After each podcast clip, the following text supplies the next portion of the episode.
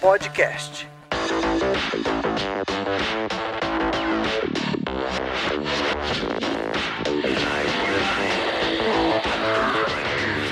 Sejam muito bem-vindos a mais um TOTS Developers Podcast. Hoje o nosso papo aqui é sobre o .NET e eu gostaria primeiramente de apresentar os nossos convidados. O primeiro, o Josué. Por favor, Josué, eu pedi que você se apresente para a galera. Opa, tudo bem? Meu nome é Josué Dallagnese, eu trabalho aqui na TOTUS como especialista de desenvolvimento de software. Eu sou um dos integrantes da equipe que está desenvolvendo um framework para .NET Core dentro da companhia. Bacana. E você, Jefferson, pode se apresentar para a galera, por favor? Olá, boa tarde, pessoal. Meu nome é Jefferson Luiz Folman, eu tenho 32 anos, trabalho na TOTUS há mais ou menos uns 10 anos. É, sou especialista de software aqui também, como o Josué, e eu trabalho num segmento de que provê sistemas para micro e pequenos negócios dentro da companhia. E por último, mas não menos importante, o nosso querido javazeiro, Álvaro Camilo. Manda um recadinho pra gente, Álvaro. E aí, pessoal, tudo bem? Estou aqui de novo e para dar aquele recado, hein? Todo mundo acessando developers.totus.com. Lá a gente tem não só esse podcast, como também nós temos o nosso Medium, temos os nossos encontros, nossos meetups. Então é isso aí, gente. Acessem developers.totus.com. Fazemos barba, cabelo e damos banho em gato e tosamos ovelha. Estamos aqui para qualquer coisa. E como eu já citei, hoje o nosso papo vai ser sobre o .NET. Então a gente vai dar uma pincelada rápida um pouco na história do .NET para depois avançar para o que é realidade nele e falar um pouquinho do que vem por aí. Então a primeira pergunta é para os nossos entrevistados, qual que é a origem do .NET? A origem do .NET é uma plataforma de desenvolvimento criada em, em meados de 2002, tá? Então ela tem aproximadamente 17 anos de idade. Originalmente essa plataforma ela só funcionava em sistemas Windows, mas com a evolução dessa plataforma a gente hoje tem o, o .NET Core que roda em cima de ambientes Linux, Mac e também Windows, tá? É, a ferramenta oficial de desenvolvimento da Microsoft para essa linguagem é o Visual Studio, tá? Ele está na versão 2019. A gente tem inclusive um release candidate que foi lançado dia 2 de abril. E para sistemas é, baseados em Unix, é, eu recomendo o uso do VS Code que roda em Windows, Linux e Mac, tá bom? Além disso, a gente tem a versão atual desse framework que é 4.8, que foi lançado em maio de 2019,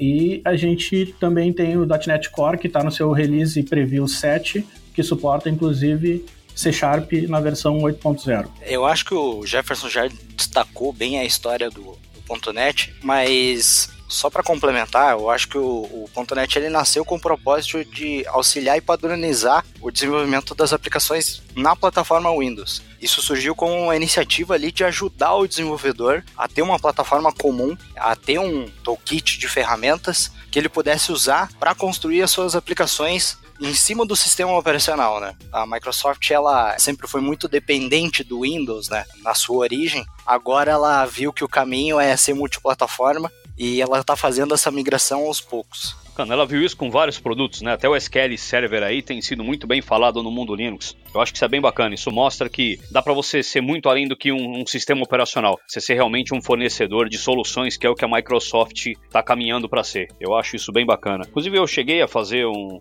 um cursinho rápido lá em 2000. Ele não era o .NET não era nem oficial ainda, ele ainda era uma versão de avaliação. E o que eu achei bacana na época foi conseguir compartilhar código entre uma aplicação desktop e uma aplicação ASP.NET. Era uma coisa totalmente nova na época. Hoje eu acho que não se usa muito mais o ASP.NET como se usava naquela época, mas eu acho que isso foi uma quebra de paradigma muito bacana lá quando ele começou. Algum de vocês chegou a passar por essa fase, chegou a, a vivenciar isso? Sim, sim. É, na verdade, isso que tu comentou é com relação ao webforms, né? Então, na prática, a gente conseguia compartilhar código C Sharp entre client e server, né? Hoje a gente tem outras abordagens de fazer isso também. É muito interessante se ver é, de que forma que caminhou o .NET agora com o .NET Core, no sentido de ser multiplataformas, né? Então, isso abre uma, um leque de possibilidades muito grande para o desenvolvedor de software, né? A gente consegue prover aplicações um pouco mais leves e rápidas, por ser multiplataformas, dá para rodar em qualquer sistema operacional a gente ganha o benefício também de conseguir rodar esses sistemas através de Docker, que é outra coisa que está muito forte hoje dentro do mercado, né? Então abre muitas oportunidades para que se construa software da melhor forma possível. É, o Docker foi bem lembrado. É difícil hoje você pensar em aplicações grandes sem imaginar isso rodando em alguma espécie de container. Bacana. Aí é uma pergunta, uma curiosidade minha. Eu, nessa época, já não desenvolvia muito em VB, mas eu senti um certo preconceito de quem sofreu com a lentidão do Visual Basic na, no começo dos anos 2000 e ficou com medo de migrar para o C Sharp. Eu acho que isso já foi tirado de lado há muito tempo, mas vocês também sentiram isso né, quando aconteceu a, a liberação das primeiras versões do .NET? Então, eu não comecei nessa fase, Mansano, mas uh, o que eu É verdade, eu esqueci, eu sou vintage demais, eu, eu já faz três anos que eu bato tecla, é verdade, estamos falando é... de coisa bem antiga. É importante frisar, tá, que ele tá falando que o VB é lento ou não, é porque o Mansano era, era do Delphi, né, então tem aquela, né, então tem esse viés não, aí, na né? Na verdade, o contrário, pelo contrário, eu fui do VB, eu amava o VB, mas quando eu precisei dele na porradaria, eu quase perdi o emprego. Na verdade, foi isso. Eu fui por Delphi, muito a contragosto, porque, cara, eu adorava a sintaxe do VB, era fantástica, era super fácil. Eu que vim do mundo Clipper, para mim era super fácil. Eu fui pro Delphi porque eu não tinha escolha, mas eu gostei muito de programar em VB. Na verdade, foi exatamente o contrário que aconteceu. Eu também compartilho dessa tua história aí, Marcelo. Eu não cheguei a trabalhar com VB, mas eu vim do Delphi também. E, sinceramente, era legal na época e tal, mas de verdade eu não, não sinto saudade dele, tá? Não mais. é, cara, eu comecei a sofrer muito quando eu tive que ir pro multiplataforma e eu vi que a Bolland não fez isso. A gente chegou num, num tempo que não dava mais para fugir do Linux e hoje é inconcebível fugir do Mac. Então eu acho que na verdade foi uma sequência de erros da Bolland quando fez a primeira versão do, do, do Kyrix lá, que se ela tivesse conseguido fazer direito, eu tenho certeza que o Delphi teria tido um, uma outra realidade. É uma pena. Eu, eu gostava de programar em Delphi porque eu, o, o, que eu gostava nele era quando você programava em Windows, era muito mais fácil você acessar a API do Windows com ele do que com o próprio Visual Basic. Foi uma coisa que eu nunca entendi. Como que a Bolland fez um trabalho melhor de acesso à sua própria API do Windows do que o Visual Basic, que era da Microsoft, tinha acesso a tudo, fez na ocasião. Era uma coisa que realmente eu não entendia. Você construir componentes e acessar a API do Windows era, era tão transparente que parecia que os dois estavam falando a mesma língua. Mas, infelizmente, passou. Foi um bom que passou. A gente ainda temos na TOTS alguns produtos que usam ele, mas perdeu um pouco do brilho durante o tempo, infelizmente. Assim, pela minha experiência, eu, eu posso perceber que pelo menos lá no início, talvez o Visual Basic uh, criado para a parte nova do framework, ele talvez tenha vindo exatamente para eliminar essa má fama do antigo VB. É, porque a gente tinha o, o, o, C Sharp como linguagem core da primeira versão do .NET e a gente tinha o VB, o VBNet também. Então as duas andavam em paralelo. Tu podia programar na plataforma Microsoft tanto em C Sharp como em VB. Quando eu comecei, por uma questão gosto pessoal mesmo, eu fui pro lado do C Sharp. Eu gostei mais da linguagem, gostei mais da, da, da, sintaxe. E realmente, assim, ouvindo tu falar sobre a parte de acessar as APIs do Windows, é, eu te digo que isso não é, é nada trivial até com C Sharp.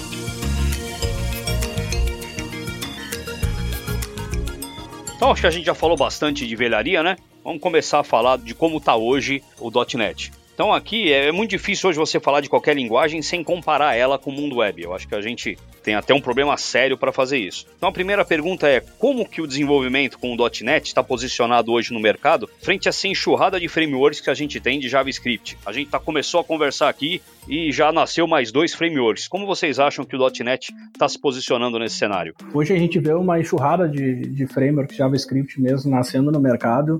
E JavaScript é uma linguagem boa para programar. Eu, eu, eu, fui agraciado aqui dentro da TOTS de estar tá conseguindo trabalhar com projetos Node também, com projetos Docker, com TypeScript também. Então é, é muito gostoso de, de, trabalhar com essa linguagem e, inclusive, é legal que tu consegue trabalhar é, com ela full stack, né? Então tem frameworks como React, como o próprio Angular, que tu consegue trabalhar tudo com JavaScript e fazer também a montagem do teu back-end com JavaScript. Então é uma linguagem muito interessante. Mas com relação à pergunta e posicionamento da Microsoft no mercado. Hoje a gente tem um, um cara chamado Blazor, que nada mais é do que um framework baseado em tecnologias web, HTML e CSS e que utiliza C Sharp e Razor, tá? Então, hoje esse Blazor ele roda em cima de um WebAssembly e esse WebAssembly ele está sob a responsabilidade da W3C. Esse cara é, é suportado a partir da versão 2.1, se não me engano, e a promessa da Microsoft de benchmark em cima desse cara é que é um framework SPA, que normalmente os frameworks SPA são baseados em JavaScript, né? E o Blazor te entrega um código nativo rodando do lado do cliente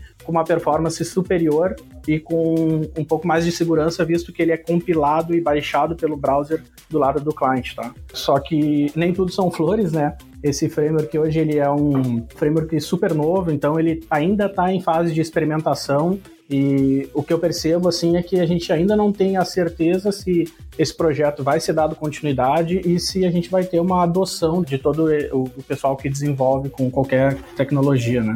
Eu acho que, como foi destacado também, o, o WebAssembly eu acho que depende muito do que o mercado aceitar, né? O mercado como um todo tem que aceitar essa tecnologia, né? Mas o Blazor, com certeza, ele vem com muita força, ele vem com uma tendência muito forte. A gente que está sempre acompanhando os materiais uh, lançados, assim, pela comunidade, tu vê que existe um investimento muito grande. O Blazor, ele nasceu de um projeto fora do repositório do ASP.NET Core e hoje ele já está incorporado dentro do próprio repositório. Isso quer dizer, eles estão fomentando isso, eles estão querendo que venha à tona. Existe até uma piada interna por causa do Silverlight, né? Silverlight era um framework que rodava em cima do browser, era um plugin do navegador que rodava em cima do browser nas versões passadas do .NET. E quando ele nasceu, ele tinha uma interface visual muito muito bonita, que te entregava muita funcionalidade. Então o pessoal começou, muitas empresas grandes começaram a construir sistemas muito ricos visualmente, mas foi que com o tempo o mercado não aceitou. O mercado não aceitou o Silverlight, não aceitou o Flash,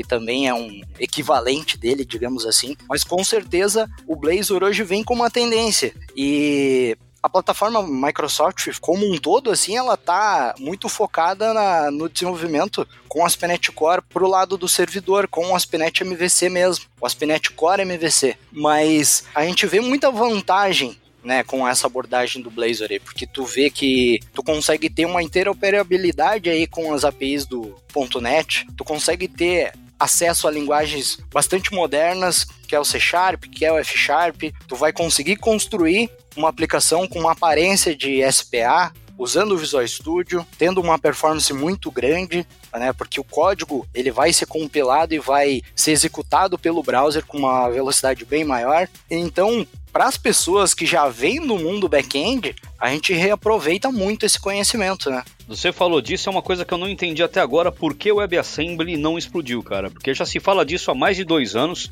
Primeira vez que eu li, eu falei, agora quebraram um paradigma. Eles conseguiram dar para o navegador o poder de uma aplicação nativa. Só que eu não estou vendo isso evoluir na, na, na, velocidade que eu acho que deveria evoluir. Eu, acho, eu fui na TDC semana passada e assim, o WebAssembly tá vindo com força ainda. É que, é que assim, o problema do WebAssembly é que cada linguagem faz a sua implementação, né? Então a gente tem o Blazor, né, do C Sharp, a gente tem a implementação de Rust, tem até de Python para WebAssembly. O, é, o negócio é que assim, o WebAssembly não, não está focado em uma linguagem. Então cada linguagem está dando um passo diferente, entendeu? É, nem dá para focar numa só, senão aí vai ter aquilo, ah, todo mundo vai ter que ir pro C Sharp ah, todo mundo vai Mas, ter assim, que acho Python. Que Aí, não, não tá parado não, não fazia entendeu? sentido. Pelo que eu percebi do, do, pessoal falando, comentando, não tá parado, tá andando. É que ninguém sabe ao certo quem vai ganhar o que vai acontecer, mas que tá andando, tá andando. Isso é recente. O Google Maps atualmente foi portado para WebAssembly. Então, se você entra no Google Maps, não é JavaScript, é WebAssembly. Tanto é que a, o planeta, toda a interação ficou mais fluida com WebAssembly. É um caso de sucesso que o pessoal tá falando. Essa questão que o Álvaro trouxe é interessante com relação a a cada um correr para um lado, né, e fazer a sua implementação de WebAssembly. Eu acho que nesse ponto aí a W3C ela tem um papel fundamental de conseguir padronizar estilos e padronizar arquitetura para que a gente consiga prover uma forma única de rodar esses caras do lado do cliente, né? Então, eu acho que dessa forma a gente consegue afunilar essa questão do WebAssembly e não cada um correr para um lado, né? E outra coisa que eu gostaria de trazer nesse tema é que, assim, a gente não está dizendo que cara, agora esqueçam Angular, esqueçam React, esqueçam React Native ou Vue, qualquer outra linguagem JavaScript. Na prática, o posicionamento da Microsoft é trabalhar de forma complementar a esses frameworks, tá? Tanto que a gente percebe é, muito dentro do, do .NET CLI, que é o Command Line Interface, projetos de scaffold para serem construídos a partir de Angular, a partir de React. Então, a Microsoft, dentro do próprio CLI, já está entregando uma solução de back-end junto com o scaffold de React ou de React Native, entendem? Bacana, tá montando a sandbox para não deixar a brecha lá na frente. Eu acho que isso é bem inteligente. Eu acho que isso vem de uma nova era da Microsoft, uma mudança de comportamento. Na verdade, ela não quer definir uma linha, mas ela quer colocar todas as linhas embaixo do braço. Ela quer que o desenvolvedor, na verdade, goste de programar na plataforma, independente do que seja. Hoje a gente vê aí até Java rodando dentro do Visual Studio. Então, pô, é uma rixa antiga, antigaça, né? Olha, eu programo em C Sharp, logo nunca vou programar em Java. Existe essa rixa muito antiga na comunidade e existia uma rixa muito grande também pelo lado do C Sharp não ser open source. E hoje a gente tá olhando aí para a comunidade e tu vê que todo o código hoje que tu usa da nova geração do .NET Core tá ali disponível. Tu pode baixar, tu pode clonar um repositório, tu pode olhar como está implementado o Anti-Framer Core, pode olhar como está implementado o ASP.NET Core. Às vezes isso ajuda até para que o desenvolvedor tenha uma maturidade maior. Ah, sem dúvida. É, inclusive a gente percebe essa mudança de comportamento da Microsoft de uma forma muito clara, assim, sabe? O posicionamento de abrir código-fonte, de se tornar cada vez mais colaborativa, né? E, e, fazer com e fomente com que mais pessoas contribuam para que o framework vá mais longe. Verdade, verdade mesmo. Olha, pessoal, fiquei feliz, cara. Eu nunca imaginei espremer tanta limonada de um único limão, porque isso aqui que a gente desenvolveu agora foi baseado em uma única pergunta. Então, de parabéns os dois aí. E indo para a segunda pergunta desse bloco, acho que é uma pergunta que nenhum programador com mais de 30 anos quer ouvir. Eu, que logo logo tô nos 50, muito menos. Mas vem uma pergunta: vocês acham que ainda vale a pena construir aplicativos para desktop? Eu vou dar aquela clássica resposta do depende. Porque eu acho o seguinte: como a gente trabalha numa empresa muito grande, a gente sabe que essas grandes empresas, elas contêm muito legado. Então, tu não vai fazer uma, uma mudança drástica assim, de uma hora para outra. Às vezes, o teu sistema que está rodando ali no Windows, que está rodando dentro da máquina do usuário, ele atende a um propósito. Né? E às vezes esse propósito pode ser até uma comunicação com um device, alguma coisa desse gênero. Então dizer que a gente não, não vai mais fazer aplicativos para desktop, eu acho que é um pouco forte demais. Hoje, o que, que a gente já vê nesse sentido? O C Sharp 8 aí, e o .NET Core 3.0 vindo com suporte para as plataformas do Windows Forms e para a plataforma do WPF. Então eles estão querendo dar esse suporte também para o legado que já existe. Inclusive já tem documentação que eu já vi, inclusive, aonde eles explicam passo a passo como tu pode migrar a tua aplicação. E eles estão adicionando vários outros suportes que vão melhorar o desempenho dessas aplicações que hoje já existem, vão dar uma experiência melhor. Por exemplo, no Windows Forms, eles estão dando suporte a, a High DPI hoje, por exemplo. Era uma coisa que não tinha. Então, fora isso, existe uma série de improvements que eles estão fazendo, a própria questão de tirar proveito da nova linguagem, né, das novas versões de linguagem do C Sharp. Isso tudo, agora o desenvolvedor também do Desk vai ter acesso. É, esse ponto foi bem ressaltado pelo Josué. Depende muito da necessidade do negócio, da forma de interação com equipamentos físicos, com hardware. É, até teve uma, uma experiência recente, agora que eu lembro, que aconteceu aqui na TOTS, que a gente desenvolveu um, um PDV web e a gente precisava fazer impressão naquelas impressoras térmicas, tá? É, impressoras não fiscais. Então, essa impressora ela pode ser consumida através de socket, pode abrir um socket com ela e falar com ela, mas também, e daí, claro, por cabo de rede, né? É, mas o cara também pode ligar isso por um USB ou até mesmo por um Bluetooth, sabe? Tipo, é, a gente não tem muitas formas de conseguir comunicar com essa impressora sem ser algo rodando do, do lado do cliente, né? Então, de acordo com a necessidade do produto, inevitavelmente a gente vai ter que distribuir algo, tá? E, e quando eu falo isso, eu não, eu não tô dizendo assim, estamos fomentando aplicações no modelo standalone lá, onde o cara vai ter um servidor com um banco de dados, rodando tudo dentro da infraestrutura dele. Eu acho que essas aplicações aí estão cada vez mais perdendo espaços, tá? Mas comunicação com hardware é uma coisa que sempre pega, assim, sabe, nesse ponto. Outra coisa com relação a esse ponto também, assim, é engraçado, mas, tipo, é, com, conforme o cara vai adquirindo experiência, ele vai vendo que o sistema operacional ele acaba conspirando contra a tua própria aplicação desktop, sabe? É service pack que falta, é firewall, é política de usuário que está faltando. Então, o custo de atualização desse produto normalmente é mais elevado, porque o cara tem que fazer um download, tem que instalar, E aí é que se vem as, os grandes desafios, né? Que é de que forma que a gente gera é, executáveis ou é, distribuíveis, né? Com uma facilidade maior, mas eu acredito que as aplicações ela, desktop elas não morrem, tá? Elas vão seguir existindo. É esse mesmo parecer, eu acho que isso não vai acabar.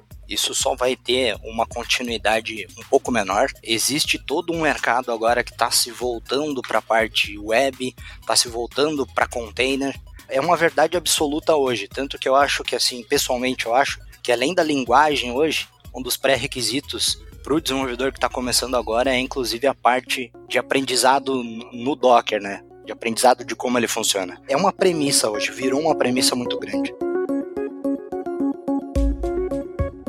E agora a gente vai para o nosso próximo bloco aqui. Então a primeira pergunta desse bloco é: vocês acham que a Microsoft está tomando as decisões corretas na evolução do .NET? A gente falou muito a respeito disso durante o podcast, mas vocês acham que ela está tomando os caminhos certos ou alguma coisa ela pode estar tá deixando passar?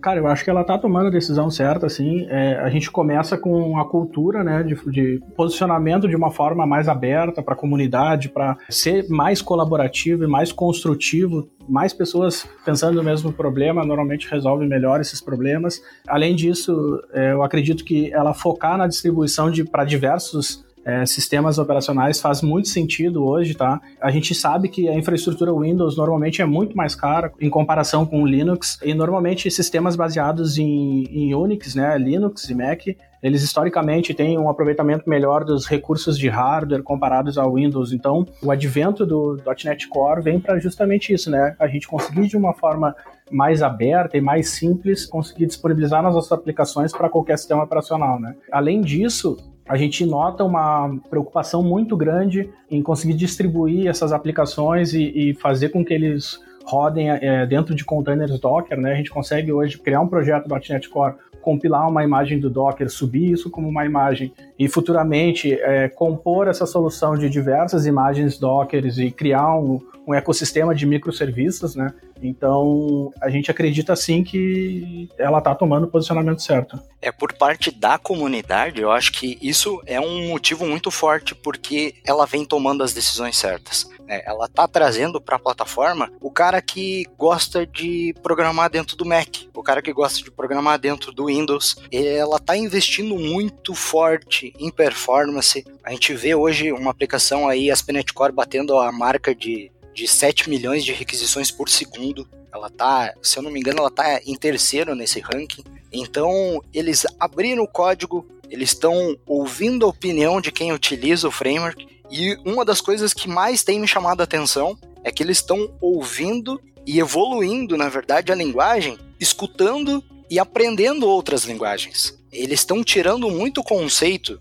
de outras linguagens que eles têm visto que têm funcionado muito bem e que têm uma utilidade muito grande e estão trazendo para o C Sharp. Hoje o C Sharp tem funcionalidades que são inspiradas em outras linguagens, o C Sharp em alguns pontos tem até uma pegada funcional e tem até o irmão dele também, que eu acho que também é uma linguagem que no futuro vai vir com muita força, que é o F Sharp. Eu acho que é uma, uma linguagem que tem espaço muito grande, principalmente para o lado financeiro, ela é muito utilizada hoje. E claro, o F Sharp, a gente sabe que ele vem pagando muito bem, digamos assim. E isso também é um parâmetro hoje no mercado do pessoal aprender e tentar evoluir ainda mais na linguagem. Agora, para fechar aqui o nosso hall de perguntas, nosso querido amigo Álvaro Camilo vai mandar uma pergunta aí para vocês. Não, eu queria saber uma coisa que o, o Josué. Explicar um pouquinho do trabalho que você está fazendo, que tipo de framework, o que você está especializando do .NET. Acho que é uma coisa bem bacana porque a gente pode destacar. O framework, aqui, essa iniciativa de criar um framework único para a plataforma de .NET Core, ela nasceu exatamente porque a empresa começou a perceber que existem muitas tarefas sendo feitas de forma repetitiva. A TOTS é uma empresa muito grande, ela acabou comprando muitas empresas, então ela tem uma base de conhecimento enorme. E às vezes tem várias pessoas em vários nichos de negócio tentando fazer a mesma coisa. Então, foi se pensado o quê? Por que a gente não padroniza isso, né? Por que a gente não cria ferramentas e infraestrutura necessária para determinadas coisas que a gente julga necessário, né? Então, volta e meia a gente tem reuniões aí para fazer uma discussão de é, arquitetura, né, para tentar seguir nessa nova tendência da web, que é trabalhar com microserviços. Então a gente começa a elencar uma série de coisas que a gente gostaria de ter suporte dentro do framework. A gente sempre faz algo focando em melhorar a experiência do desenvolvedor lá na ponta, em dar mais produtividade para ele, fazer com que ele tenha o trabalho reduzido no final das contas. Então é mais ou menos isso que hoje a gente faz aqui dentro da equipe do TNF e a gente vem, pelo menos assim, o que eu pessoalmente tenho a dizer sobre isso que tem sido muito gratificante, porque tem sido um aprendizado constante. Isso tem me forçado a aprender muita coisa, a sempre estar tá buscando novas coisas e principalmente a, a olhar para o que o mercado hoje está exigindo da gente. É verdade. Foi-se o tempo que você pegava uma linguagem e ficava fera nela e vivia dela. Não, não, tem mais como. Eu brinco com todo mundo, cara. Você quer aprender uma linguagem, não importa qual linguagem você vai aprender. Estuda um pouquinho de JavaScript que tu vai precisar do JavaScript em um determinado momento. Você tem que olhar, ver, pesquisar. Hoje tá tudo muito interligado, tá tudo muito querendo trabalhar junto. Isso é que eu acho que é uma coisa bacana. Antes cada linguagem tava lá, cada macaco no seu galho. Hoje não. Hoje todo mundo quer estar tá lá na mesma árvore e todos os galhos querem se conectar. Eu acho que isso é bem bacana. E o colaborativo veio para dar essa força, eu acho. Acho que tá, a gente está indo para um rumo bem legal para quem gosta de programar. Então eu queria saber de vocês, para quem está começando e quer começar a aprender .NET, se vocês têm alguma dica de curso, curso online, livros, etc canais e lugares que eu consumo normalmente os materiais, tá? É, existe um canal no YouTube chamado Canal.net. Esse canal é a reunião de vários profissionais certificados da Microsoft, então semanalmente tem conteúdo novo lá e são discussões muito aprofundadas sobre o framework, sobre a evolução do .NET Core é, e sobre tudo que a, a, Microsoft tem lançado de novo, tá? Tem um cara que participa desse canal .NET chamado Eduardo Pires, esse cara, é, eu consumo bastante material dele, tá? Inclusive, ele tem um projeto muito interessante no GitHub chamado Equinox. Então, dá uma pesquisadinha aí, vale a pena dar uma olhada, porque ele fala muito sobre conceitos de DDD, CQRS, Event Source. Então, vale a pena estar tá consumindo esse material dele também. A solução está aberta lá no GitHub para quem quiser olhar, consumir, debugar entender. E tem é, o blog da Microsoft também tem muito conteúdo. Inclusive, eu destaco um post que eles fizeram já faz um tempo que se chama eShop on Containers. É uma, uma solução cross-platform que roda em cima de Docker, roda em cima do .NET Core 2.2, tem suporte a Kubernetes. Então, esse projeto também tem toda a documentação dele lá, documentação em português, em inglês, e além disso, os fontes dele também estão tá no GitHub para quem quiser dar uma olhada. O último ponto aí que eu acho que é interessante comentar é acompanhar também o GitHub da Microsoft, tá? Do projeto do .NET Core. Muita coisa a, é, a gente consegue adquirir de conhecimento vendo e entendendo como a ferramenta de trabalho funciona, sabe? Então, se vocês tiverem a oportunidade, para um tempinho, dá uma olhada em como funciona o, o framework em si, porque muita coisa tu aprende lá também, tá bom? Bacana. O José, o Jefferson já meteu o pé na porta e já entrou até nas considerações finais, que era o que a gente vinha na sequência. Quer aproveitar também dar a sua dica de como aprender o .NET e já entrar nas considerações finais? É, eu concordo plenamente com ele. Eu acho que hoje a comunidade é, ela é essencial para te começar a aprender as coisas. A gente vem falando ao longo do podcast aí que hoje o código todo que a gente usa da plataforma tá lá. Então eu acho que essa é uma, uma forma muito boa de aprender tem uma base de conhecimento muito grande lá. Não só isso, né? A gente vamos imaginar que assim que o pessoal que está lá desenvolvendo, ele, eles são pessoas muito boas tecnicamente, né? E a gente pode tirar um pouquinho de proveito desse conhecimento deles e trazer para o nosso dia a dia. A documentação hoje do .NET ela é muito grande, ela é muito fácil de consumir e tu pode olhar lá vários exemplos esse exemplo do eShop é um bom projeto para dar uma olhada. Eles tentam atualizar sempre que uma nova característica muda. Eles tentam trazer conceitos de que de aplicações, digamos assim, modernas que estão constru sendo construídas hoje deveriam estar utilizando. Uh, caching, mensageria, a própria questão das arquiteturas orientadas a eventos. Então lá é uma, uma base de conhecimento muito sólida para isso. Muito bacana.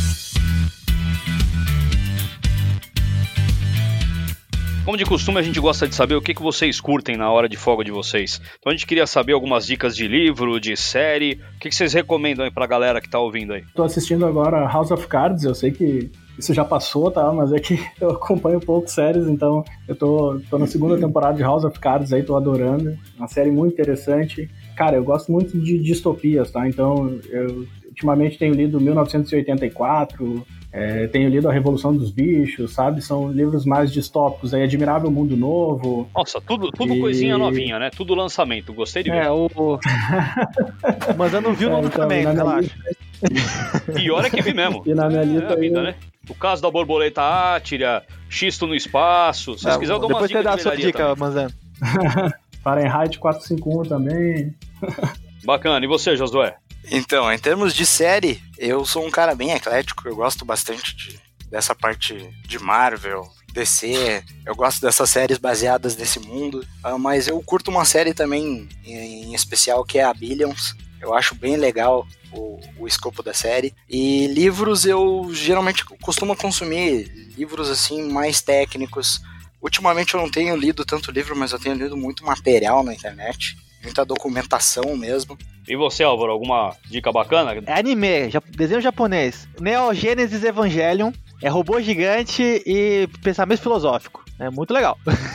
Cara, eu assisti o não, Robô não. Gigante original, velho. Ah, sim, sim. Eu adorava aquilo lá, velho. Pô, mas é, é, um clássico, é um clássico. Mas o Neo Genesis é robô gigante com filosofia profunda. recomendo muito. E você, Manzano, o que, que você recomenda aí pra assistir? Eu consegui assistir a terceira temporada da Casa de Papel. Bom. Eu tava com medo como eles iam voltar pra porradaria, com medo que eles estragassem o que tinha ficado para trás, mas eles conseguiram fazer bem. Agora é esperar a quarta temporada, né? Mas eu acho que foi bem bacana. E eu tô esperando agora pro final do ano o Star Trek Picard. Então eu resolvi voltar a assistir a segunda vez o Star Trek Next Generation. Então, tô, consegui matar a primeira temporada dele, ainda falta seis. Toda vez que a gente lança o um podcast, a gente lança também um blog post lá no Medium, lá no developers.tos.com. E lá tem todos os links para se você quiser. Tudo que os nossos convidados mencionaram de material vai estar tá tudo linkado bonitinho para você acessar e se aprofundar no tema. Inclusive as dicas, tá?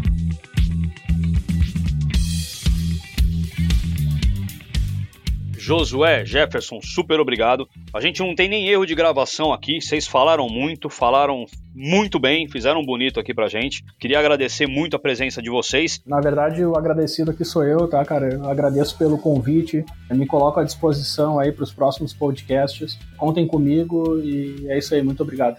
É isso aí, eu também agradeço o convite. Achei bem legal a experiência. Então é bem legal vir aqui falar um pouquinho da história do .NET, falar um pouquinho até da nossa vivência profissional também. Eu acho que tudo é uma forma da gente aprender e evoluir bastante na carreira. Muito bacana. E eu termino então aqui agradecendo toda a galera aí que gastou o ouvido e a paciência aí com a gente. A gente espera ter agregado bastante informação aí com vocês e a gente se vê na próxima.